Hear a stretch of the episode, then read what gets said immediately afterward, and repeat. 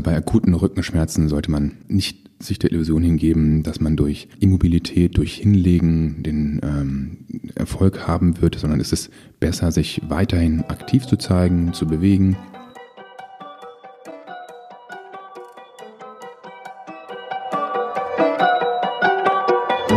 Herzlich willkommen zu Forever Young, dem Gesundheitspodcast vom Lanzerhof. Mein Name ist Nietz Behrens und ich bin nicht auf der Suche nach der ewigen Jugend. Ich versuche Antworten darauf zu finden, was ein gesundes Leben ausmacht. Ich möchte wissen, was man dafür tun kann, möglichst lange fit zu bleiben. Aus diesem Grund treffe ich jede Woche einen Gesundheitsexperten, der mir meine Fragen beantwortet.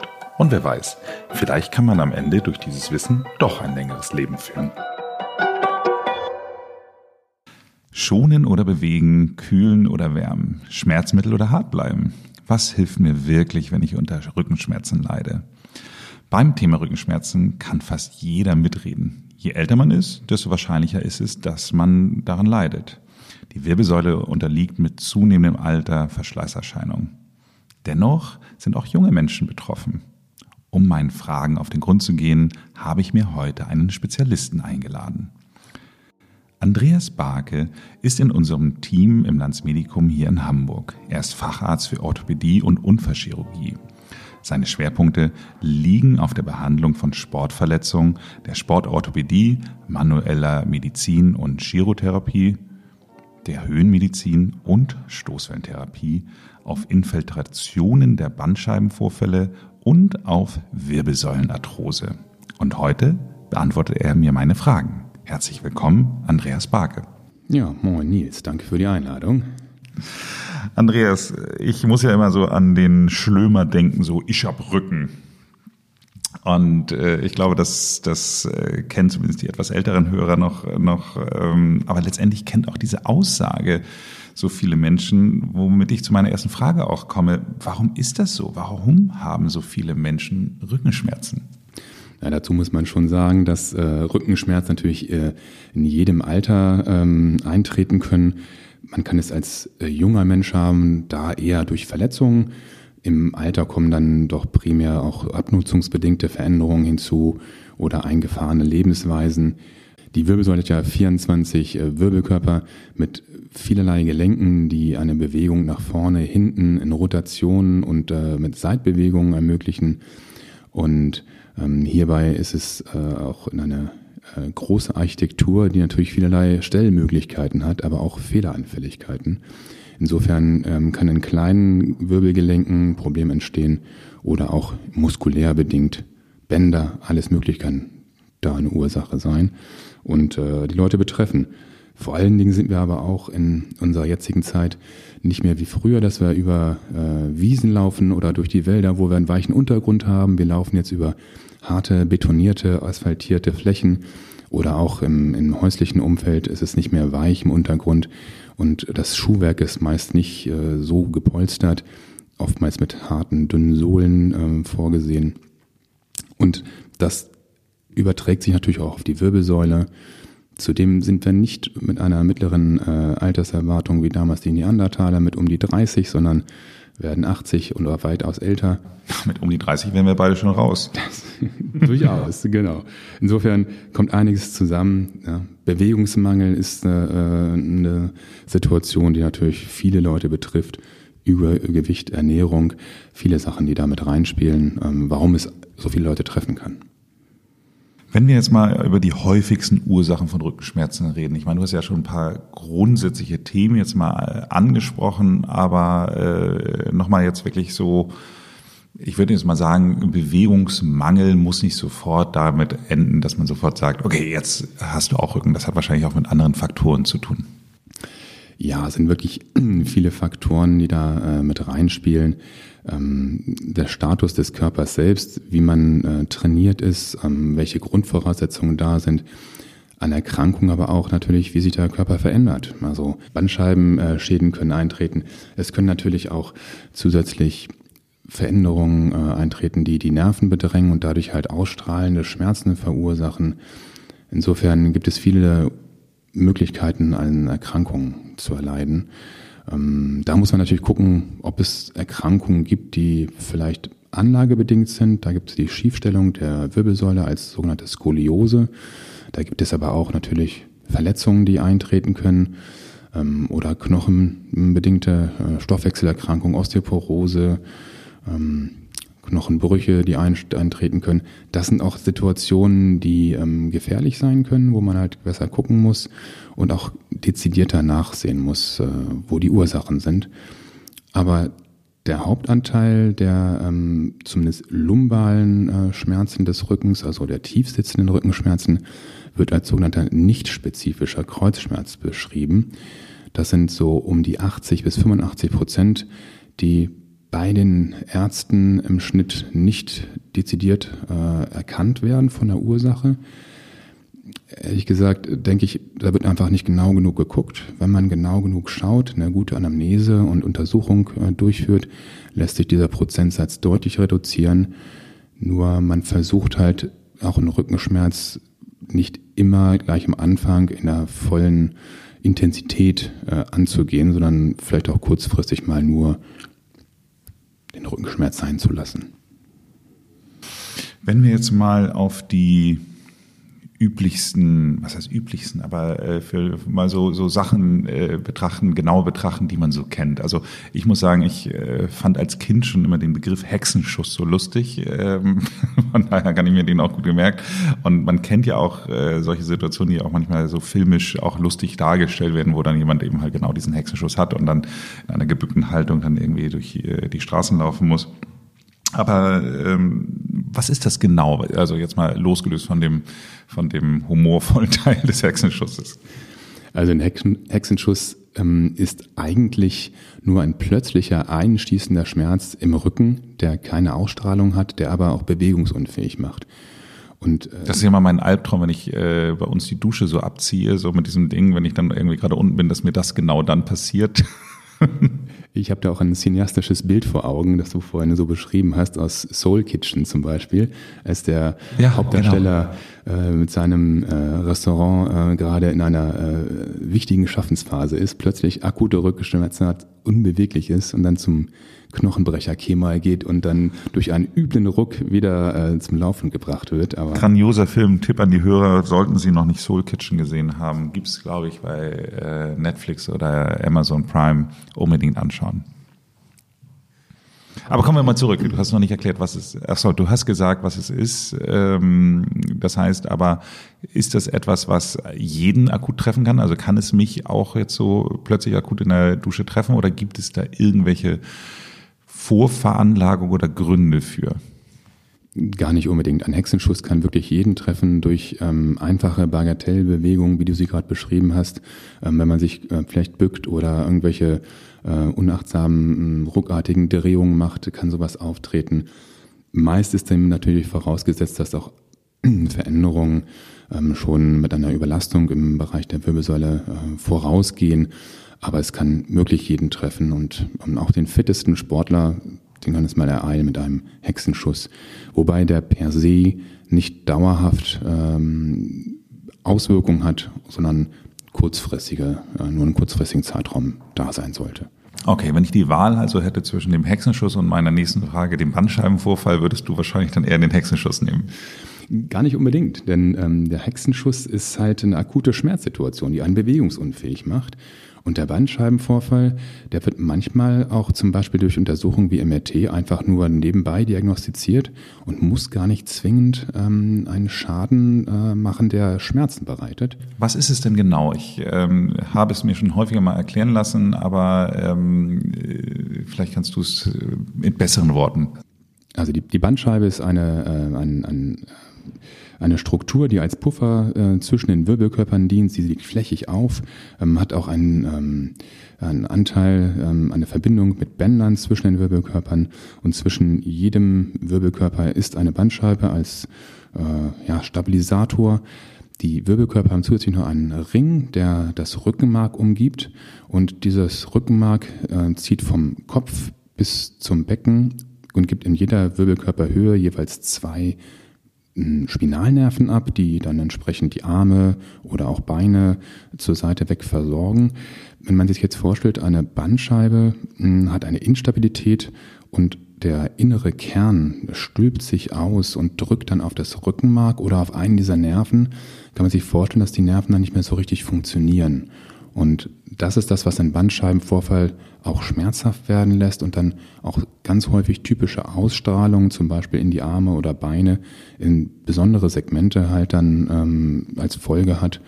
Und das ist das, wenn da Schmerzen einhergehen oder gar ähm, Lähmungen oder ähm, Bewegungsausfälle, ähm, dann ähm, ist es ein Bandscheibenvorfall, der therapiert gehört und vielleicht auch mit Spritzen versorgt werden muss. Hm. Ist das denn etwas, was wieder von alleine zurück, nein, nicht von alleine, also auch in der Therapie, also äh, ist ein, ein Bandscheibenvorfall rückgängig zu machen? Nicht direkt. Wenn erstmal ein Schaden in diesem äh, strukturellen Bindegewebe entstanden ist, dann ist bei einem Bandscheibenvorfall schon wirklich auch ein innerer Anteil nach außen gestülpt. Es gibt auch eine Bandscheibenvorwölbung, da ist nur der äußere Teil ein bisschen flächiger vorgewölbt. Wenn aber ein punktueller, Vorwöl also ein punktueller Vorfall entstanden ist, lässt sich dieser nicht komplett rückgängig machen. Die Struktur ist geschädigt.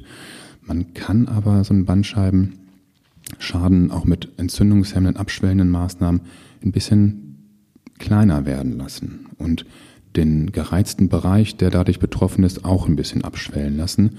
Und das führt dann zu einer Schmerzarmut bis Schmerzfreiheit. Und dann, wenn das entstanden ist, dann kommen andere Maßnahmen. Ich hatte ja gesagt, dass du in der, oder in der Vorstellung hatte ich kurz erwähnt, dass du dich auch mit dem Thema Chirotherapie auskennst. Beim äh, Chiropraktor zumindest denke ich immer sofort an das Thema äh, Blockade im Rücken. Ähm, was ist das denn jetzt wieder? Das ist wahrscheinlich dann nochmal was ganz anderes. Ja, eine Blockade ist ähm, eine äh, Sonderform des Schutzreflexes. Ein Schutzreflex kennen wir alle. Das ist, wenn man zum Beispiel auf eine heiße Herdplatte fasst. Man merkt irgendwann auch, dass sie heiß ist, aber man hat schon vorher weggezuckt. Das heißt, es gibt eine kurze, schnelle Verschaltung, äh, die auf der Rückenmarkebene liegt und ähm, dann hat die Muskulatur schon die Information bekommen, hier will ich nicht länger drauf liegen bleiben, ich zucke schnell weg. Und dann wird es aber weitergeleitet ans Gehirn. Wir merken, das war heiß. Wir merken jetzt, warum wir zurückgezuckt haben. Oder wenn auf einen spitzen Stein treten, solche Situationen. Eine ähm, ganz besondere Reflexstruktur ähm, ist zum Beispiel auch bei Haien im Tierreich zu beobachten.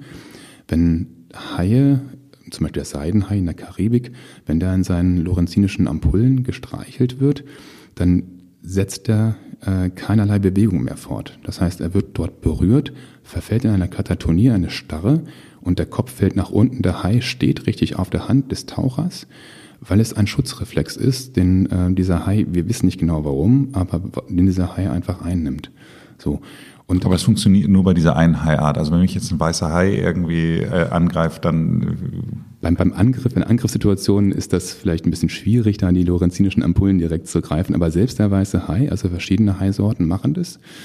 Und ähm, selbst bei dem ähm, würde das theoretisch funktionieren, aber man muss erstmal das, äh, die Bindung mit den Haien eingehen über längere Zeit. Das ist, äh, würde man da wahrscheinlich nicht praktizieren. Wahrscheinlich nicht.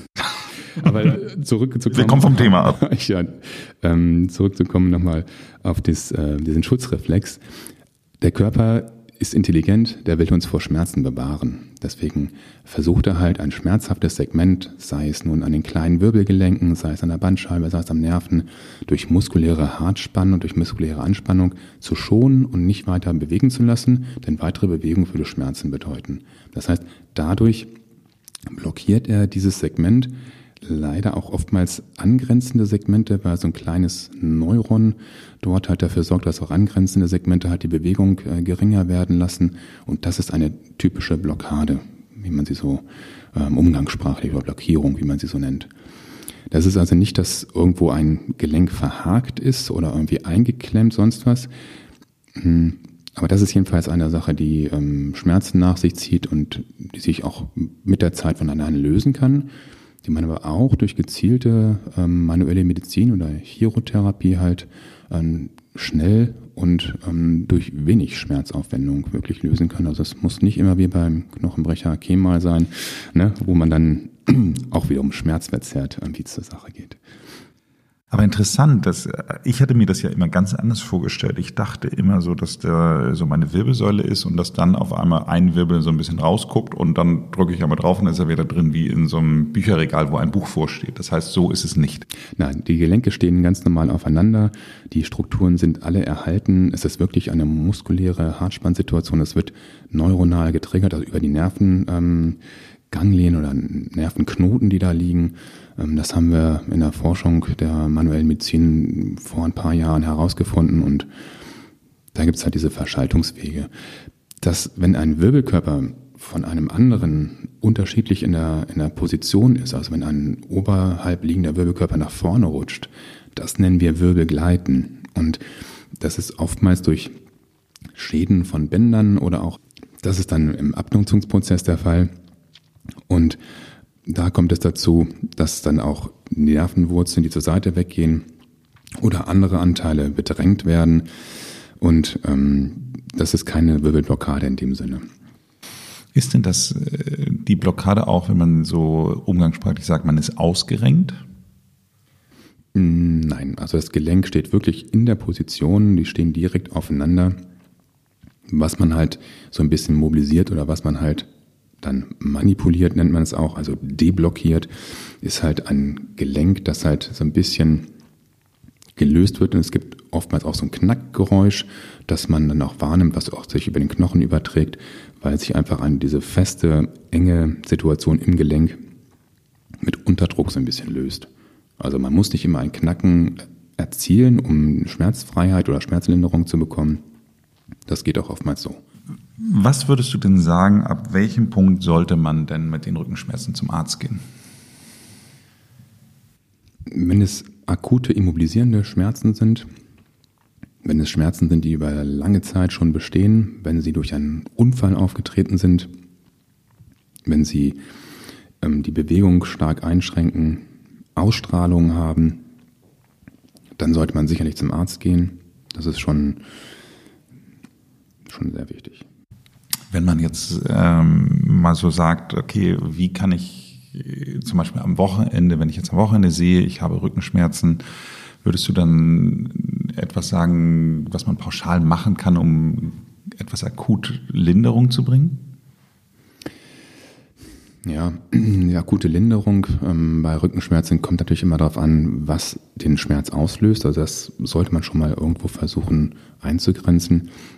Also bei akuten Rückenschmerzen sollte man ähm, nicht sich der Illusion hingeben, dass man durch ähm, Immobilität, durch Hinlegen den ähm, Erfolg haben wird, sondern es ist besser, sich weiterhin aktiv zu zeigen, zu bewegen und vielleicht auch mit ähm, physiotherapeutischer Hilfe, äh, manuelle Medizin, ähm, die löst halt ein bisschen was. In der manuellen Therapie ist es halt gut möglich, auf die Muskelgruppen in der tiefen Wirbelsäule einzugehen und da halt erstmal den Schmerz auch zu lösen, mit Verspannung zu lösen. Ergänzend, wenn man jetzt nicht direkt einen Physiotherapeuten hat, zu dem man gehen kann oder einen Arzt, den man aufsuchen kann, kann man durchaus mit medikamentösen Mitteln kurzfristig eine Linderung erstmal erzielen. Und in der Stelle sollte man ähm, eher keine Tabletten wie Paracetamol einnehmen, sondern vielleicht auch Medikamente, die äh, entzündungshemmend und abschwellend sind, wie Ibuprofen oder Diclofenac. Allerdings auch nur, wenn man keine Herz-, Nieren- oder Magenerkrankung hat. Was ist an Paracetamol nicht passend dafür? Ähm, es adressiert nicht den äh, Knochen- und Gelenkschmerz. Diese muskuloskeletalen Schmerzen werden vom Paracetamol nur ungenügend ähm, reduziert. Bei Kopfschmerzen und anderen Erkrankungen ist sicherlich ein hilfreiches Mittel. Aber in der nationalen Versorgungsleitlinie, die sich mit mehr als 30 Fachgesellschaften zusammengesetzt hat und den Kreuzschmerz bearbeitet hat, wurde ähm, jetzt auch in der Neuverfassung, in der Neufassung vor ein paar Jahren festgestellt, dass dieses Medikament einfach nicht in unserem Bereich tätig, äh, sinnvoll einzusetzen ist. Okay. Jetzt äh, nehmen wir mal an, äh, ich habe noch keine Rückenschmerzen, das ist ja, betrifft vielleicht ja nur jeden zweiten Hörer. Ähm, aber was kann ich denn machen, wenn man es auch nicht haben will?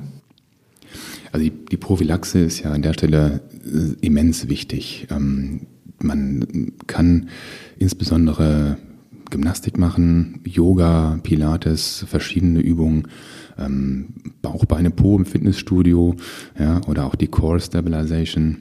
Darum geht's im Grunde immer, so ein bisschen die, die Rumpfmuskulatur zu stärken. Die Rumpfmuskulatur zu stärken, aber vor allen Dingen auch die Beweglichkeit zu erhalten. Man soll sich halt bewegen können und ähm, die Muskulatur auch kräftigen. Das ist immer so ein, ähm, ja, so ein, so ein Yin-Yang-Situation. Man muss beides haben. Man kann nicht nur das eine stark äh, kräftigen. Man hat natürlich eine Stabilisationsmöglichkeit über die Muskulatur, aber man muss auch Beweglichkeit da haben. So, also man muss beides ein bisschen bespielen und das ist das A und O an der Stelle. Ja, interessant. Wir hatten eine andere Podcastaufnahme mit dem Ferdinand Bade, der sagte auch, dass das eigentlich so die drei Faktoren sind, dass man einmal Kraft, äh, Ausdauer und Beweglichkeit. Und äh, im Grunde genommen eigentlich die meisten immer denken, wenn sie einen Teil abdecken, dass sie damit ja schon die Kategorie Sport abgedeckt haben, aber dass man schon alle drei braucht, um gesund zu altern. Definitiv. Also man ähm, braucht alles äh, ein Stück weit und ähm, das ist wichtig, dass man sich halt einfach immer die Aktivität erhält. Das ist das A und O an der Stelle. Genau. Bei den Rückenschmerzen kann man natürlich auch eine vorbeugende Maßnahme ergreifen, indem man auch die Muskulatur kräftigt. Das hatten wir ja vorhin schon auch erwähnt. Hier sind insbesondere Möglichkeiten wie das EMS-Training zu nennen. Da äh, lässt sich äh, über eine Elektro- ähm, Myostimulation äh, eine gezielte Kräftigung auch der tiefen Muskulatur erreichen, sie sehr effektiv wirkt. Zudem gibt es auch Möglichkeiten, halt über eine Plank-Position Stabilisationshilfe ähm, zu erzielen. Hier haben wir ein besonderes äh, Mittel, das ist der Icaros, ein ziemlich spaciges Gerät, in dem auch in dreidimensionalen Ebenen ähm, diese Stabilisationsmuskelgruppen ähm, benutzt werden.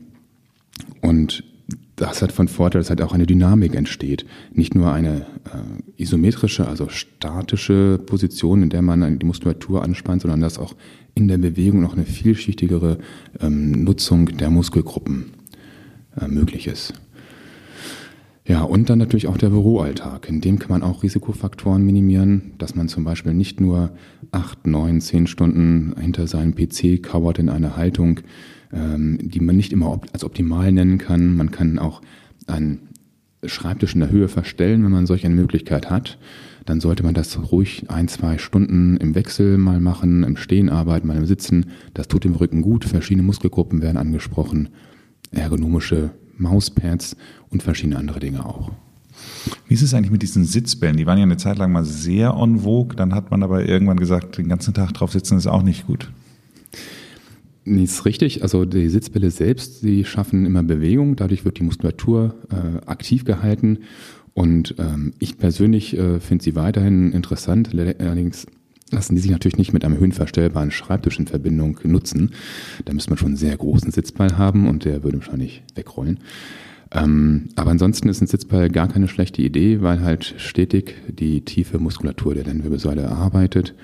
Aber wechselnde Positionen, wechselnde aktive und passive Situationen, man muss sich auch mal ausruhen, mal eine Ruhe gönnen einfach. Das ist wichtig.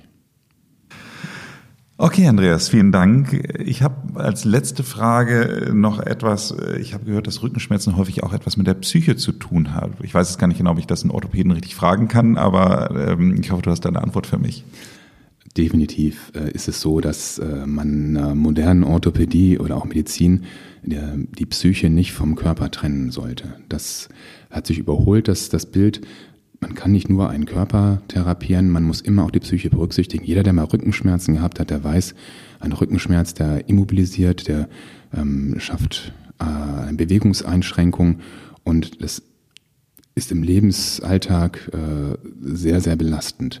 Das heißt, das geht auf die Psyche, das heißt, das Schmerzbild an sich ist das schon eine psychische Folge.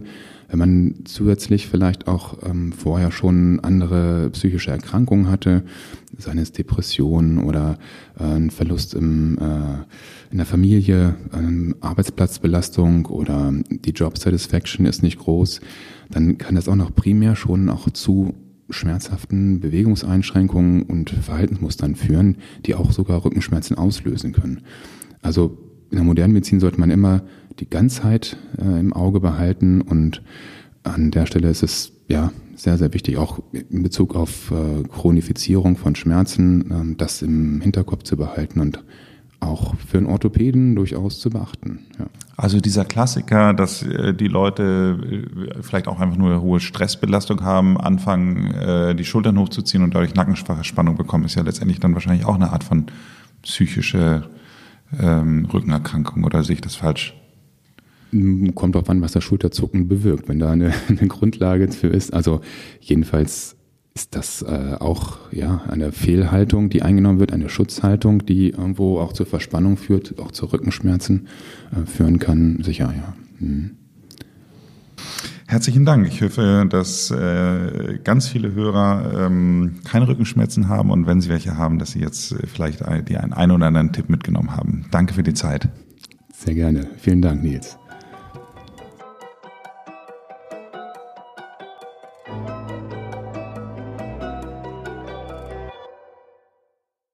Sag mal eine Frage zum Schluss. Äh, wie ist das eigentlich so im Privatleben, wenn Leute mitbekommen, dass du Orthopäde bist? Kommen die dann gleich als erstes mit ihrem Rückenproblem dann so in ihrer Freizeit auf dich zu oder passiert das nicht so oft?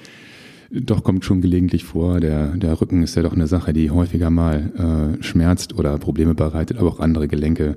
So das Knie mit, der, mit dem Alter kommt ja auch mal das eine oder andere zusammen, äh, wo dann Fragen aufkommen und durchaus und ich bin auch geneigt, dann zu helfen. Und beim nächsten Mal bei Forever Young geht es um das Thema Clean Beauty. Douglas CEO Tina Müller erklärt uns, was hinter diesem Trend sich verbirgt und warum es nichts direkt mit der Naturkosmetik zu tun hat. Bis dahin machen Sie es gut und bleiben Sie gesund.